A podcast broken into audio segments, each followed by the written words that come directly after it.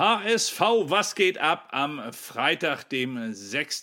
November 2020, also drei Tage vor dem nächsten Spitzenspiel für den HSV. Diesmal dann bei Holstein Kiel am Montag wo wir natürlich wieder für euch dabei sein werden auf der Couch und von dort aus werden wir beobachten, ob der HSV seine weiße Weste behält und vor allem natürlich, wie Sven Ulreich wieder performt. Sven Ulreich hat heute ein sehr interessantes, sehr nettes Interview gegeben bei den Kollegen der Bild und hat dort einmal über sich gesprochen, über seine neue Situation. Immerhin war beim FC Bayern natürlich hinter Manuel Neuer die klare Nummer zwei. Er sagte in dem Interview, dass es jetzt natürlich etwas ganz anderes sei, wenn man wisse, dass man spielt. Da würde man die Konzentration schon ein wenig früher hochfahren, automatisch es sei ein anderes Gefühl, ein, ein etwas motivierenderes äh, Gefühl.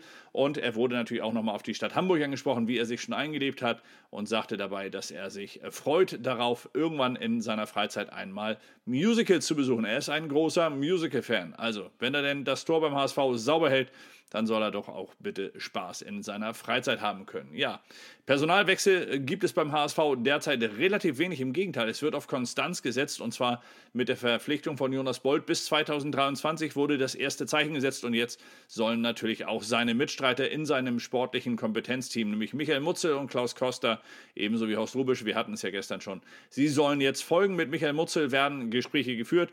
Die Zeichen, sie stehen klar auf Weitermachen. One Football hat heute das Thema noch einmal aufgegriffen und dabei dann ein wenig zusammengeschrieben, was so aus Hamburg zu hören und zu lesen war.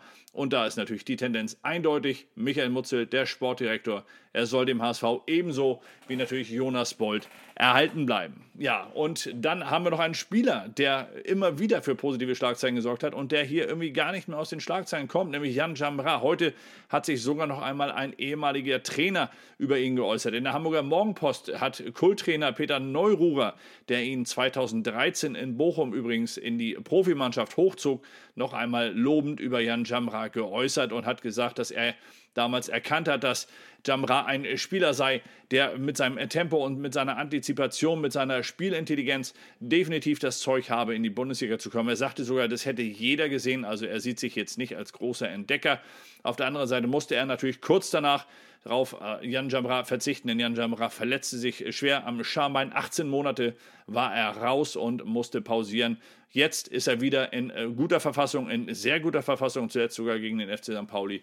Und Peter Neururer ist sich sicher, dass er mit dem HSV aufsteigen wird und dann, so sagt er, würde Jan Jamra in der Bundesliga noch den ein oder anderen positiv überraschen können. Ja, hoffen wir einfach mal, dass es so kommt mit Jamra und vor allem natürlich dann auch in die Bundesliga, dass dann hoffentlich auch wieder Fans dabei sind. Ich glaube, da sind wir uns alle einig.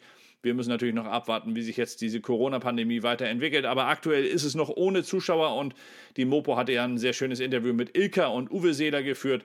Und in diesem Interview sagt äh, Uwe Seeler unter anderem auch nochmal zu dem Thema Fans und Stadion, dass Fußball ohne Fans einfach nicht dasselbe sei. Es sei wie Salz äh, oder wie das Salz, was in der Suppe fehlt, wenn Zuschauer nicht dabei sein können. Ja, Corona-Thema dann auch noch einmal für Jonas Beuth gewesen und zwar in einem anderen Zusammenhang. Wir hatten es eben, er hat seinen Vertrag verlängert und die Corona-Pandemie, sie hat auch hier eine Rolle gespielt. Welche Rolle? Ganz einfach. Die Morgenpost beschreibt es so, dass er natürlich darauf setzt, seine Familie in diesen Zeiten immer wieder sehen zu können. Und wenn er denn, so wie es ja am Anfang auch einmal angedeutet wurde, ins Ausland hätte wechseln wollen und können, es gab Angebote, dann hätte er allerdings natürlich auf der anderen Seite das Risiko eingehen müssen, dass er seine Familie nicht sehen kann, dass er pandemiebedingt, Corona-bedingt einfach nicht in sein Land zurückreisen darf. Das wollte er nicht eingehen, dieses Risiko.